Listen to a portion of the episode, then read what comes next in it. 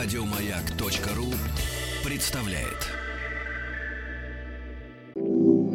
совместный проект радиостанции Маяк и телеканала Россия Культура. Белая студия. Что читали и смотрели те, кого сегодня читаем и смотрим мы. Как эти книги и фильмы помогли им найти себя и чем они могут помочь измениться нам – Сегодня в «Белой студии» один из самых авторитетных режиссеров сегодняшнего театра, спектакли которого часто называют жесткими, при том, что каждый из них полон глубокой боли и сочувствия к человеку. Режиссер, умеющий сделать драматургию из рассказа, а из второстепенного персонажа главное действующее лицо. Лауреат всех престижных российских премий «Триумф», «Чайка», «Золотая маска», «Хрустальный турандот», народный артист России Кама Миронович Гинкас. Мы в «Белой студии» начинаем с э, детских книг и произведений. Для вас это сказки Алладина. А, мы немножко знаем о вашем детстве. Вы до двух лет пробыли в гетто, вас спасли. Это такое чудо спасения абсолютно, которое с вами случилось в вашей жизни на самом ее старте. То есть ваша жизнь начинается с чуда. А, и вот сказки Алладина, которые вы прочитали в пять лет сами на литовском языке. Действительно, к пяти годам я научился читать. И я накопил деньги и решил купить книжку, самую красивую. Это была тонкая, но большая и с очень яркими, крупными картинками книжка. Я не знал ее содержания, но картинки были очень какие-то э, интригующие, и я ее купил на собственные деньги, которые я скопил. Не знаю, как долго я ее читал, чтобы прочесть до конца, но, в общем, я ее прочитал. Но вы ее немного помните? Вот как бы свои впечатления от... Э... Нет, от, от того раза я не помню. Конечно, я помню только последующие впечатления от этой сказки. Только то, что можно потереть лампу, и появляется, значит, замечательный джин, который исполняет все твои желания. Вам бы хотелось получить такие вот необыкновенные? Знаете, вот дети мечтают шапку-невидимку или вот волшебную лампу Алладина получить. Ну, что-то я не помню. Нет. Я думал про другое. Я довольно долго, лет до 13, наверное, примеривался, когда начнется война, как я буду бежать, где, значит, какие-то проходные дворы, чтобы знать, и как можно убежать. Вот, пожалуй, был как-то больше занят этим. А почему у вас были такие мысли? В силу того, что вот начало жизни было в таких Ну, я не помню начало жизни, но атмосфера какая-то была такая, что, ну, как, ну, главное впечатление от э, юности, что была только что война, и такое было ощущение, что она как бы не кончилась, что она висит все время. Солдаты, которые проходили мимо дома, были самыми интересными людьми, и обязательно, значит, мы пристраивались сзади и шагали вместе с ними, и однажды я попал под машину, потому что не заметил заметил, э, значит, что она, в общем, проезжала мимо. Естественно, так сказать, в детстве играли в войнушку, то есть играли, воевали с фашистами. Я, э, так сказать, под столом со своим двоюродным братом. Мы ползали под столом по ковру. Ножки стола были деревьями, а там, где кончался ковер, там начинался лес, видимо, или наоборот, лес кончался, мы были в лесу, а там были немцы, и мы стреляли, пользуясь ручками стола, там есть такие вот заклинивающие. Угу. Вот, и, и даже как, как в танке чувствовали себя. А постановочный дар тогда уже ваш как-то давал себе знать? Вот, например, вы были основным вот, да, режиссером да, этих игр? Да, не, да, конечно, конечно, конечно. Я командовал своим старшим двоюродным братом, угу. конечно, потому что он немножко путался в, в обстоятельствах, не всегда понимал, где немец, а где наши, где лес, где что, что надо пригибаться, и надо, ну, и что опасно высовываться из-за стола, потому что могут убить. Алладин, если мы к нему вернемся, у него вот такая достаточно занятная вещь. Он попросил Джина там ему создать э, дворец для того, чтобы завоевать э, царевну Будур. И Джин ему задает вопрос, а не хочешь ли ты еще что-то? Я ведь все могу. Я могу там разрушить вообще это султанат, сделать тебя там сам. Он говорит, нет, вот мне нужно вот это. Это на самом деле достаточно удивительное для человека качество, столкнувшись с неограниченными возможностями, просить только то, что ему по-настоящему необходимо. Я забыл, но это потрясающе. Это удивительно, согласитесь. Да. Вообще в жизни это очень трудно сохранять способность понимать, что тебе нужно на самом деле, и именно этого желать. У вас, если проводить какую-то параллель, у вас вообще, конечно, была бы возможность, и понятно, что вы очень комфортно ставите спектакли в тюзе. И, в общем-то, наверное, это все, что вам и нужно для того, чтобы ставить. Но мы видим много режиссеров, которые, вот там, они еще вчера говорили, нет, я ни за что не пойду руководить театром. Но как только есть такая возможность, ну как не схватить? Вы, ваше имя вам бы позволило в какой-то момент, когда освобождается какой-то симпатичный московский театр, встать в его главе. Не было такого соблазна? Я вам скажу, конечно, был. Я вам скажу, что, во-первых, я не представляю себе, что я могу создать идеальный театр. Мало того, честно говоря, наблюдая за просто невозможными судорогами, которые происходят рядом со мною, с главным режиссером московского ТЮЗа, с моей женой и родственницей. Я всегда говорю, черную, тяжелую работу я уступаю своей жене. Это шутка, но в ней доля только шутки. Я когда-то ведь руководил полтора года, два года руководил да. Красноярским, Красноярским ТЮЗом. ТЮЗом. Это самые страшные годы моей жизни, ну, творческой жизни. Потому что, вот я говорю, там я стал сидеть, там я стал лысеть, там я очень часто терял себя. Как правило, я знаю, что я хочу, я знаю, я никогда не делаю того, чего я не умею. А я очень много не умею делать в жизни. И никогда не берусь. Я не люблю, так сказать, непрофессиональную работу. А я почти ничего не умею. Кроме того, что, мне кажется, я умею делать спектакли. А в то время как есть люди, которые умеют многое, в том числе Генриетта Науна. Она, во-первых, инженер-радиолокационник. Во-вторых, да, во-вторых, она потрясающе в уме считает так, что бухгалтер не успевает на компьютере считать. Не говоря о том, что она делает потрясающие спектакли. И в силу просто того, что по-прежнему у нас считается, что режиссура – это не совсем женская профессия, ей периодически не додают. Как кто-то, я не помню, правда, кто, кто-то в окружении Товстоногова сказал, что повезло этому Гинкису, по-моему, да, как-то? Это сказала Наталья Товстоногова. Да, конечно, а, этому да. Гинкису повезло. Уже, понимаете, почти 50 лет мы живем совместно, и естественно, что я должен сказать, этому Гинкису четко, четко повезло. И мы это видим тоже. Да. Ну, то есть вы свои истинные желания можете отделять от неуемных потребностей, вот иметь все сразу в неограниченном количестве. То есть вы бы тоже Джину точно могли э, объяснить, что вам нужно. Понимаете, в молодости ты этого не понимаешь. А Алладин еще мальчик, ну как-то поразительно то, что вы мне рассказали, что он уже почему-то тогда это понял. Я слишком долго ждал пока я буду получать работу. Долго ждал, пока хоть какие-то деньги приплывут в семью, и я не буду бесстыдно значит, жить за счет жены, которая вяжет э, свитера для кого-то, и для меня, правда, тоже. Еще дольше я ждал, когда я смогу делать то, что я хочу. Поэтому нету этого желания охватить все. Ну, нету его.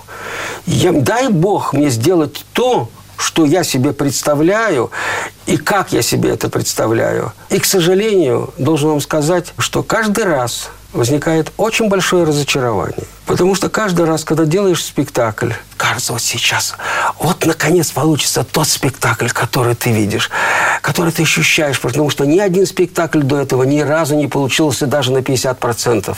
То есть это вы сейчас говорите про все свои спектакли? Абсолютно. Про «Черный монах», про «Скрипку Ротшильда», про «Каис преступления». Да, и так далее. Понимаете? И говорят, ну вот, вот, вот, вот, вот, вот, вот, вот. Я всегда говорю, наша профессия режиссерская очень трагическая. А знаете почему? Никто не видел наших гениальных спектаклей. Никто, я уверен. Потому что наши гениальные спектакли иногда возникают на репетиции. Ты их видел, вот они.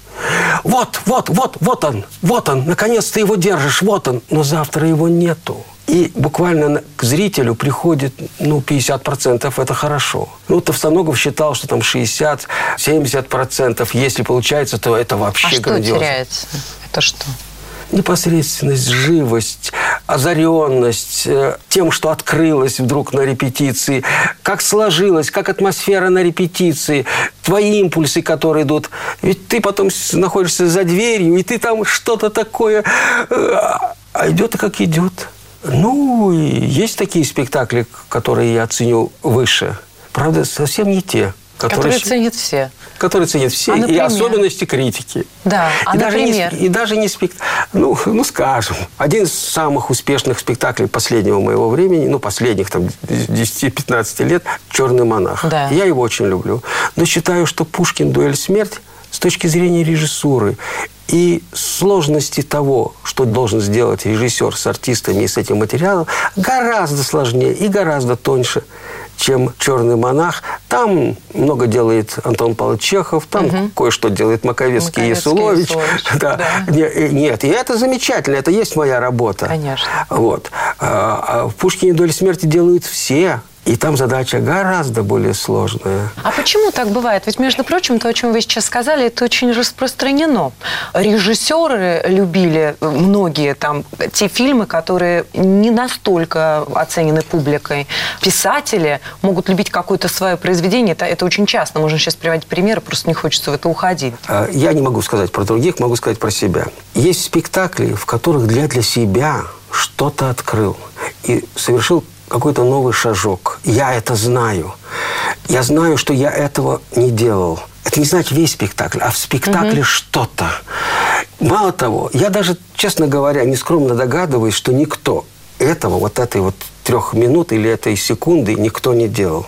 Я это знаю, я это ценю, что это какое-то открытие. Пусть небольшое, но это мое открытие.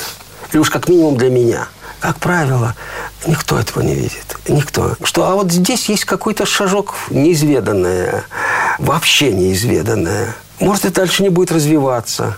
А я-то знаю, что кое-что я сам дальше развиваю, развиваю, развиваю. Потом делаю какой-то спектакль. Все говорят, ну, как интересно, замечательно. Но я-то знаю, что это открылось вот здесь. Но никто не заметил угу. этого. И поначалу, так сказать, более молодые годы я очень огорчался. Потому что, как правило, ну, концепция, то есть интерпретация, мизансцены, которые подтверждают интерпретацию, ну, там, не знаю, еще какие-то вещи внятные, внешние, значит, отмечаются. Ну, да, да, ну, лет 25-30 назад, наверное, мне бы это было очень приятно. Совместный проект радиостанции «Маяк» и телеканала «Россия. Культура». Белая студия. Сегодня в Белой студии один из самых авторитетных режиссеров сегодняшнего театра. Народный артист России Кама Миронович Гинкас. Но Генриетта Наумовна, она вас понимает? Вот всегда она видит вот эти вещи? Конечно. Вот вам счастье? Конечно, конечно, конечно. Но понимаете, но она, как вам сказать, она ужасно строга. Она строгая. Ну, она ко мне относится очень серьезно, и поэтому, так сказать, там вот и всю эту ерунду, которую там кто-то отмечает, ей это, она знает, что это есть, и ее это не интересует, и не, не, она не замечает. Она только замечает, ой, вот здесь царапина, вот здесь помарка, вот здесь неточность, вот здесь длиннота, вот здесь, ой, здесь, здесь пошлость, бескусица. Ну, Кама, как ты можешь? Ну, что ты, абсолютно, какую-то соплю развесил. Я соплю, я мужчина, да. А у нее соплей не бывает, действительно. А я как мужчина, может быть, и могу себе пустить. Да, кстати сказать, это очень точно вы сейчас подметили, что вы в этом смысле, да. Женщина никогда не может так разжалобить, как мужчина. Вот я, я имею в виду не пошлым каким-то способом, я там, понимаю. заплакать, еще ну, что-то. Но тут я не соглашусь с вами, потому что вообще-то я учился у нее этому. Как бы она ни затрагивала что-то больное, всегда она говорит о людях с нежностью. А я говорю со строгостью. А мне кажется, как раз вот у вас такая бездна при этом именно вот, понимаете, жалости к человеку. Причем жалости не такой, что ой, как его жалко, он там пальчик ушиб, а жалости к человеку, который коснется дна сейчас. Как вот КАИ из преступления. Да. Это, в общем, тема, которая, наверное, во всех ваших спектаклях есть человек, который бьется в потолок. Просто там это гениально абсолютно сделано так вот. Человек бьется в потолок, кричит, это я, пустите меня. Это вот человек, который коснулся дна, который тонет, вот, которому физически не хватает воздуха. Ему нужно туда проникнуть. И ты это чувствуешь вот физически. И это на всех ваших спектаклях. Опустите меня, дайте умереть спокойно. Что? Священник, не надо. На мне нет грехов. Бог и без того должен простить, сам знает. А не простит, не надо.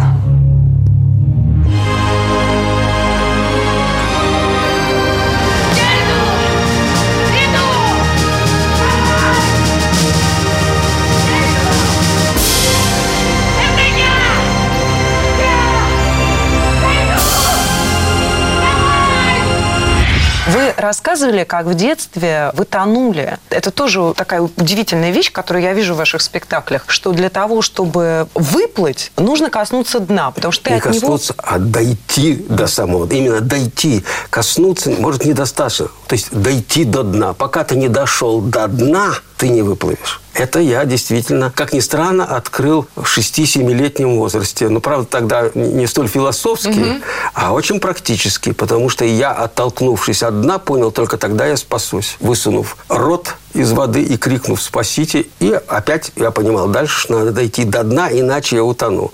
Я ждал, когда я дойду до дна, чтобы оттолкнуться и опять выскочить. Это поразительно совершенно. И это всю жизнь. Может быть, не у всех. Я говорю про себя. У меня неоднократно в жизни были такие моменты, когда я доходил до дна, естественно, не, не желая этого, но доходил до дна. И так получалось, что именно только тогда, когда я доходил до самого дна, вот здесь очень важно, именно до, до самого дна – а не так. Если так чуть-чуть, ничего не получится. Надо идти, чтобы оттолкнуться как следует. Надо пустить с тобой случиться всему тому, что на тебя идет. Вот этому допустить. Надо, я бы сказал, принять до конца это. Принять. Не испугаться, не, так сказать, не истериковать, не махнуть рукой на себя, а принять то, что ты идешь ко дну, и надо дойти только обязательно до самого дна. Не знаю, как сейчас. Может, у меня сил не хватит, если опять придется так отталкиваться. С вами Пушкин, Чехов и Достоевский. И немножко Шекспир. И немножко Шекспир.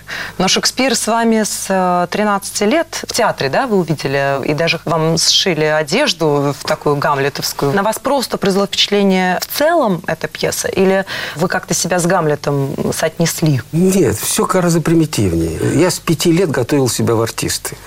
Ну и где-то к 13 годам, не читая никакого Шекспира, но э, посещая театр, Вильнюсский драматический театр, в частности, я увидел спектакль «Гамлет». И как-то я догадался, понял, или мне кто-то сказал, что это главная пьеса вообще в театре. И Гамлет сам, вот этот вот в черном, с черными волосами, трагически э, взметненными бровями, с таким трагическим голосом, который как-то очень отзывался мне. Вот это и есть главный персонаж. Я, естественно, сразу соотнес себя э, с ним. Я был, значит, я не понят. Я очень не понят временем. А, меня постоянно выгоняли из класса, потому что я хулиганил и вел себя э, нехорошо, потому что мне все время хотелось, чтобы весь класс класс э, смеялся над моими шутками и выходками. То есть я мешала э, учителю. И учитель, естественно, я только входил в класс. Он говорит, так, Гинкас, вон из класса. Я еще ничего не сделал. Я выходил в коридор, а там оказывался какой-то пустой класс. Я ходил по пустому классу и пел «Чуют проводу, ты заря скорее. И слеза. Слеза. Слеза сугубо театральная. Над своей судьбой такой Над вот, уже не сложившийся. Не сложившийся, не понят.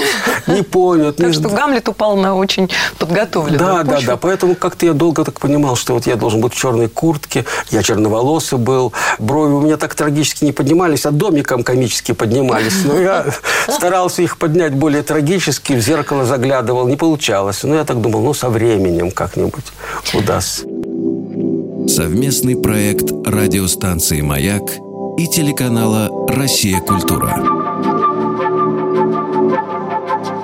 Белая студия. Сегодня в Белой студии один из самых авторитетных режиссеров сегодняшнего театра. Народный артист России Кама Миронович Гинкас. Вы поставили Гамлета уже когда стали э, режиссером. Э, к сожалению, этой постановки ни в каком виде, насколько я понимаю, нет. Как ни в каком? В гениальных фотографиях. Ну да, но я имею в виду, что, к сожалению, кстати, фотографии я видела, действительно, там изумительные э, декорации, декорации сделанные. Да, да, да, да, да. И там и спектакль был довольно для того времени абсолютно своеобразный. Мне вдруг стало понятно, что и это возможно, что это однокашники Гамлета. И Клавдий, однокашник Гамлета. Такое может случиться, что дядя может быть того же возраста, Конечно. что и ты. И, конечно, значит, там Гораций, и там и Розенкранц, и Гильденстерн, предатели. Вот. Ну, я так подумал, и Лаэрт, конечно, однокашник. И Потом я подумал, и Марцелл, и Бернардо, те стражники. Собственно, люди разных как бы слоев общества социально. Этот принц, а этот, в общем-то, стражник обычного. Ну, учились-то в одном классе, в одном университете учились. Как бы всем даны те же понятия о том, что такое хорошо, а что такое плохо, что такое подлость, а что такое благородство, ну и так далее. И что такое, как на правильно жить. Ну, все читали те же книжки. А потом пошли по разным путям. Это было мною и моим поколением очень резко пережито. Мои же однокурсники, мои однокашники и так далее пошли в разные стороны. И тот, с которым ты сидел, считай, за одной партой, потом судил тебя, писал про тебя э, в газету, руководил тобою, стучал на тебя, ну и так далее. А почему так получается? Человеческая природа? Нет, жизнь – это испытание. По-разному каждый это испытание переносит, понимаете? Кто-то выдерживает это испытание, кто-то пытается обойти, чтобы это не было бы испытания.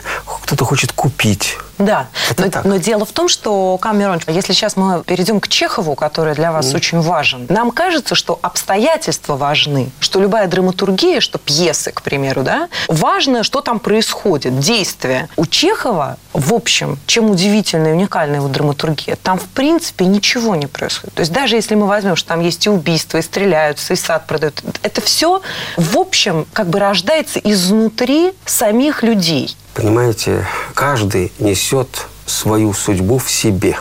Обстоятельства только проявляют то, что есть в тебе. Больше ничего.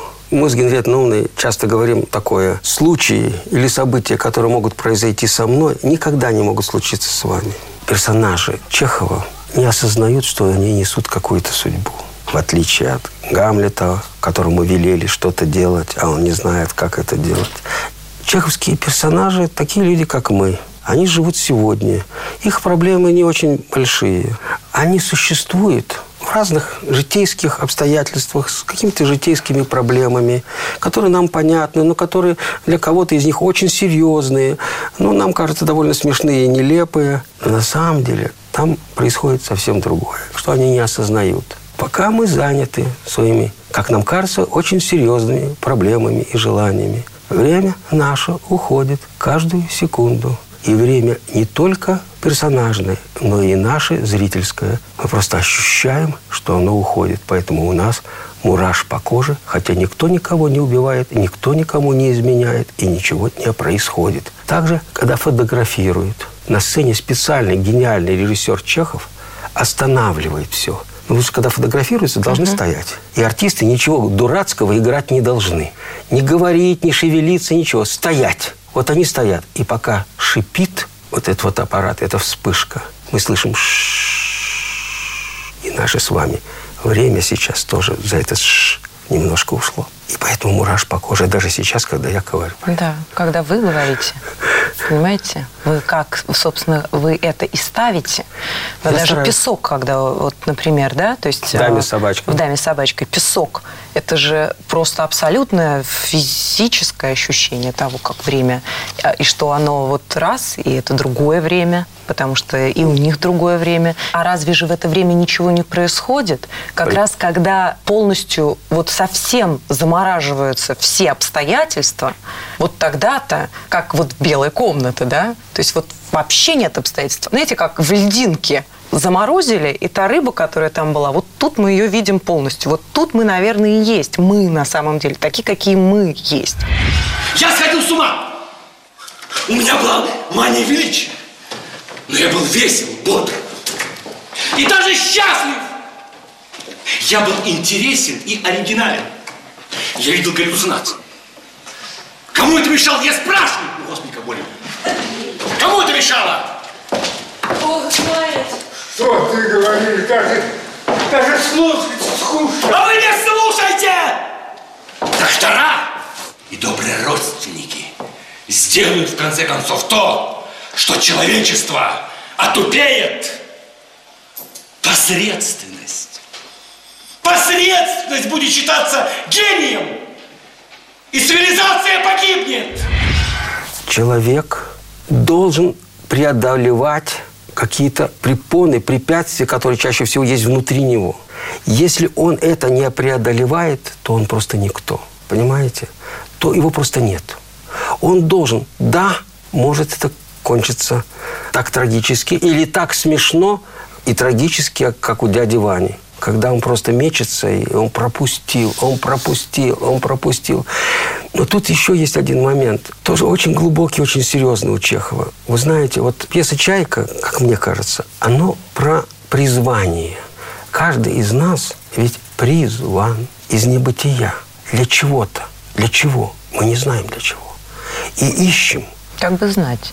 Как бы знать. Как в трех сестрах. Да-да-да. К чему я призван? Мне кажется, мне, Нине, Заречной, кажется, что я артистка. Я артистка. Я помчалась за этим Тригориным, э, и все такое. Случилось то, что случилось в пьесе. Но дальше я поеду и в поезде там с купцами пьяными. И я буду, я, значит, верить и это снести свой крест и верить. А может, она бездарная артистка, может, она ошиблась, может, ее призвание родить ребенка и воспитывать его, и любить мужчину, и быть просто женой элемент простой. Это же элементарно, это неправильно. Просто женой. Может, это ее призвание. А как, как знать? А как, как знать? Вот об этом. Как знать? Как знать? Если бы знать.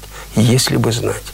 Чехов не, говорит, не знаю. Вы очень точно сказали, что на самом деле мы не знаем. Вот даже, можно сказать, возвращаясь сейчас к этому Аладдину, мы же не знаем на самом деле, чего мы хотим. Потому что, наверное, по большому счету, где-то в глубине души мы хотим то, к чему мы призваны. Это только кажется, что это очень сильно в жизни порой различается. Мы просто настолько с возрастом уже не в состоянии определить, чего мы хотим, что мы теряем и вот эту связь с изначально нам данным ответом. Вы знаете, я вот и послушал вас, и я подумал, знаете, что призвание – это надо очень слышать себя и идти за этим, несмотря ни на что. Я думаю, ошибка бывает там, где ты путаешь призвание с амбициями, с э, деланием наперекор, доказать кому-то, реванш, Понимаете? Чехов, он вообще... Вот он вообще, когда... точка. Да, он вообще. А почему, простите, что я задам такой вопрос, потому что мне кажется, что в разговоре с, вас, с вами это практически личный вопрос, который можете неловко задавать. Вот пьесы Чехова, почему у вас не возникает желания ставить, при том, что вы гениально совершенно ставите, казалось бы, вообще, но это даже не пьеса, это просто, это просто текст, вот рассказы. Я настолько знаю как сложны пьесы чеховские, особенно любимая моя пьеса «Вишневый сад». Чехов пользуется какими-то такими непонятными механизмами, как вот это фотографирование, как юла, как звук, который в вишневом саде между небом и землей, оказывается, бадья упала в шахте. Но почему-то мы поняли, что как-то вдруг раз время перескочило, и, может, век, миллениум пришел. Понимаете? Как это сделать? Это такая высшая математика, которой я боюсь, я не берусь. Но понимаете, когда человек как, такой, как вы, отвечает на вопрос, а почему вы это не делаете, и вы говорите, потому что это трудно, то это, ну, как ничего не сказать. То есть вы не имеете полное право ничего не говорить, сказать no comment, и все. Вы совсем не тот человек, который будет пасовать перед какой-то трудностью. При том, что такое впечатление, что вы даже знаете, как это можно сделать. Знаю. На самом деле я очень трусливый. Я же сказал, что всю черную и тяжелую работу я скидываю на Генриетт Ноуэн. Ну, вы же не трусливы. То есть вот это же поразительно на самом деле. То есть я понимаю, что вы имеете в виду, когда вы говорите, что вы трусливы там, или вы боитесь. Это, знаете, как может быть, когда, допустим, любишь кого-то, очень там женщину, допустим, то, наверное, вот сложно подступиться. Лучше ты с другими там 10 раз пойдешь в кино, а это и так ты никогда и не скажешь, что ты ее любишь. Вы абсолютно правы. Я вам скажу пример. Мой учитель Георгий Александрович Товстоногов. Он когда-то в ранней юности видел три сестры Немировича Данченко. Он, так же, как и многие другие люди того поколения, или которые застали «Три сестры», говорят, что более гениального спектакля вообще никогда не видели. Все сходятся на этом. И Товстоногов это как-то говорил, хотя он так всегда сдержанно говорил. И все, что он ставил, и Алешина, и Штейна, он ставил «Три сестры». И эти не пьесы или полупьесы обогащались его знанием и пониманием трех сестер, как там все это происходит. И, наконец, он решил ставить «Три сестры». И он поставил «Три сестры». Очень хороший спектакль. Очень хороший. Но это не самый лучший его спектакль. Володин был гораздо лучше. Как И- с женщиной не получается, когда Да, ты в да, да, да, результате добился, то у многих и не... Мне очень нравятся ваши примеры с женщинами. Я- я- нет, нет, потому что я сам очень часто артистам все объясняю через взаимоотношения с женщинами. Но, в общем, «Вишневый сад» – это ваша такая женщина. Это такая абсолютно недоступная женщина, которая э, очень учит многому. То есть, может, может быть, всему. Научила, но сама она по себе недос- уже сегодня мне ясно, что недоступна абсолютно. Каждый из нас есть какое-то ощущение какой-то вершины и делает шаги в ту сторону, которая кажется вершиной. А я вам скажу, чем ты приближаешься туда, тем это отодвигается. Это так, это абсолютно так. Да это счастье, что отодвигается. Мне так кажется. Ну, вообще-то ты устаешь. Ты как-то так, ну, хорошо, ну, можно немножко приблизиться.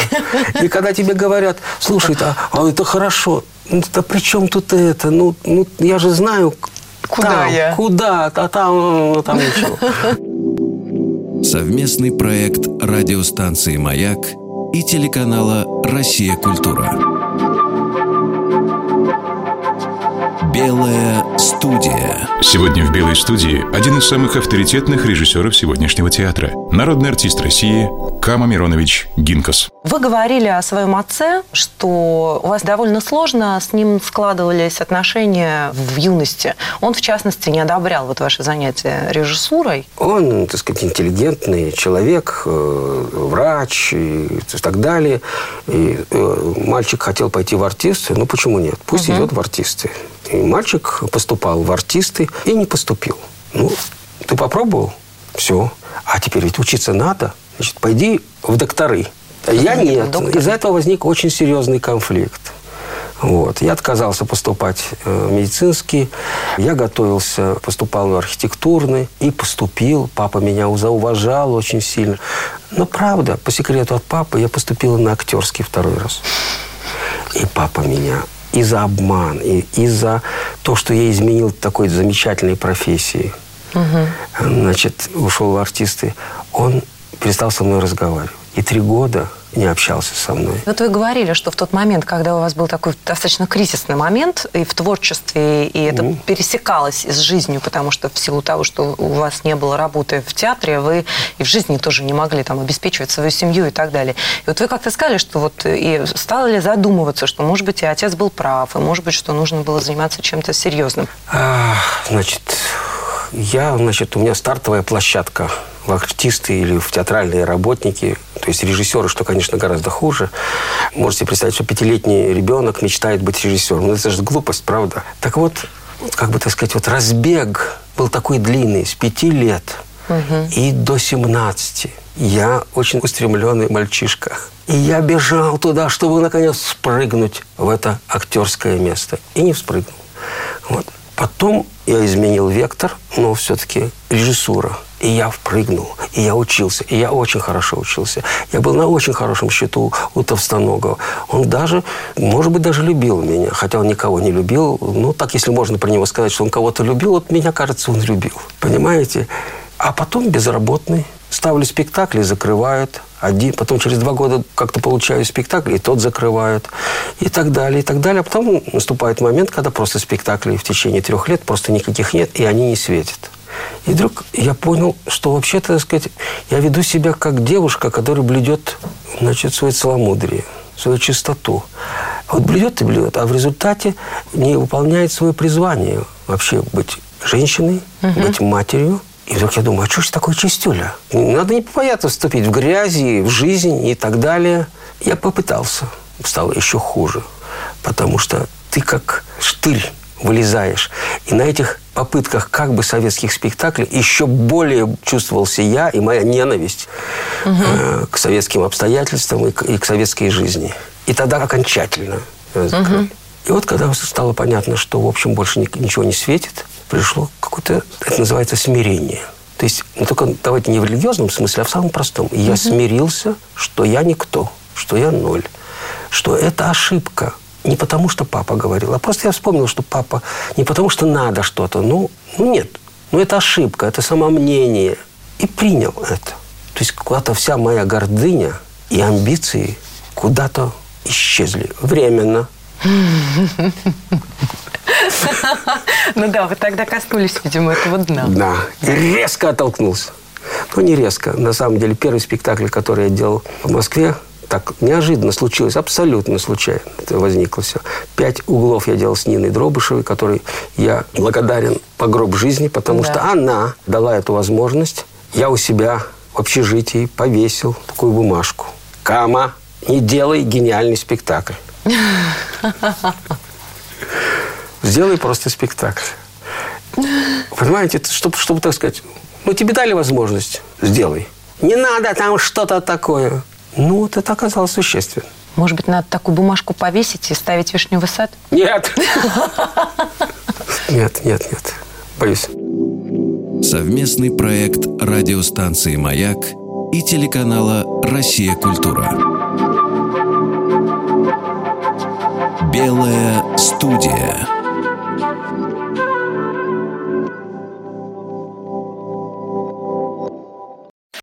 Еще больше подкастов на радиомаяк.ру.